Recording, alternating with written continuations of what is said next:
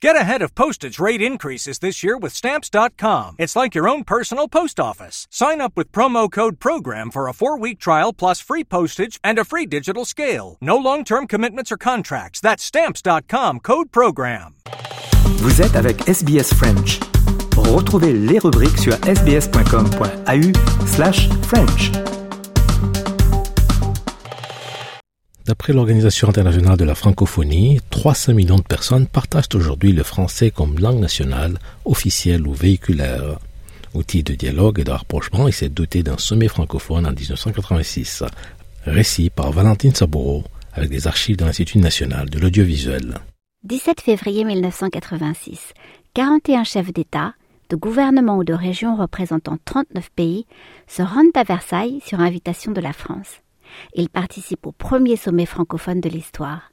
C'est à la fois le prolongement et le début d'une grande aventure qui entraîne avec elle près de 120 millions d'habitants issus de cinq continents différents. La francophonie n'est pas une idée nouvelle. Le mot lui-même apparaît en 1886 sous la plume du géographe Onésime Reclus qui l'utilise dans son ouvrage Algérie et colonies. Dès le début du XXe siècle, des associations s'organisent autour d'affinités qui ont aussi en commun la langue française. Écrivains, journalistes, universitaires et parlementaires francophones se regroupent, mais un premier pas encore plus important est franchi avec la création de l'ACCT, Agence de coopération culturelle et technique, mise en place en 1970 lors du sommet de Niamey. Dans les décombres du colonialisme, nous avons trouvé cet outil merveilleux, la langue française, écrivait Léopold Sédar Senghor. Et de fait, ce n'est pas la France, mais bien lui, l'ancien président du Sénégal, le Tunisien Habib Bourguiba, le Nigérien Amani Diori ou le prince du Cambodge Norodom Sihanouk, qui sont considérés comme les pères fondateurs de la francophonie. On écoute ici Léopold Sédar Senghor faire la promotion du bilinguisme, c'était en 1974. Nous avons six langues nationales.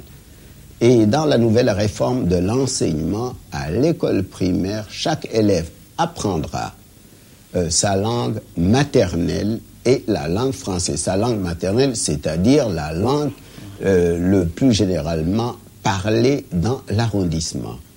Je pense que le bilinguisme, euh, c'est une richesse. Comme je dis, on est beaucoup mieux sur deux jambes que sur une jambe.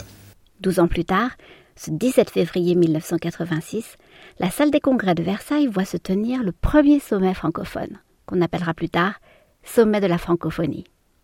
Il est ouvert par le président français François Mitterrand, en présence notamment du Premier ministre canadien Brian Mulroney, du président zaïrois C.C. Seko Mobutu ou du président libanais Amin Gemayel. C'est le début de trois jours de discussion pour une communauté, je cite, désireuse de compter ses forces pour affirmer ses ambitions. À l'occasion de cette rencontre sans précédent, Hubert Joly, secrétaire général du Conseil international de la langue française, explique ce qu'il en attend sur Antenne 2. J'en attends qu'il réponde aux véritables préoccupations du monde francophone, c'est-à-dire le développement économique et social, c'est-à-dire l'alphabétisation, l'autosuffisance alimentaire et une vue globale et un dessin pour l'ensemble de nos pays. À l'issue de la première journée, les participants adoptent une résolution condamnant le régime sud-africain. Deux jours plus tard, plusieurs mesures sont évoquées, notamment en matière de coopération économique et scientifique, ainsi que dans le secteur de l'audiovisuel. Il est aussi décidé que le sommet suivant aura lieu deux ans plus tard à Québec. En 1995, une étape importante est franchie. Le sommet de Cotonou vote la création d'un poste de secrétaire général. Et en 2005, il dote l'organisation d'une charte de la francophonie. Le prochain sommet, le 19e, se tiendra en octobre 2024 dans la toute nouvelle Cité internationale de la langue française, inaugurée à Villers-Cotterêts l'année dernière par Emmanuel Macron. Aimez, partagez, commentez. Suivez-nous sur facebook.com slash sbsfrench.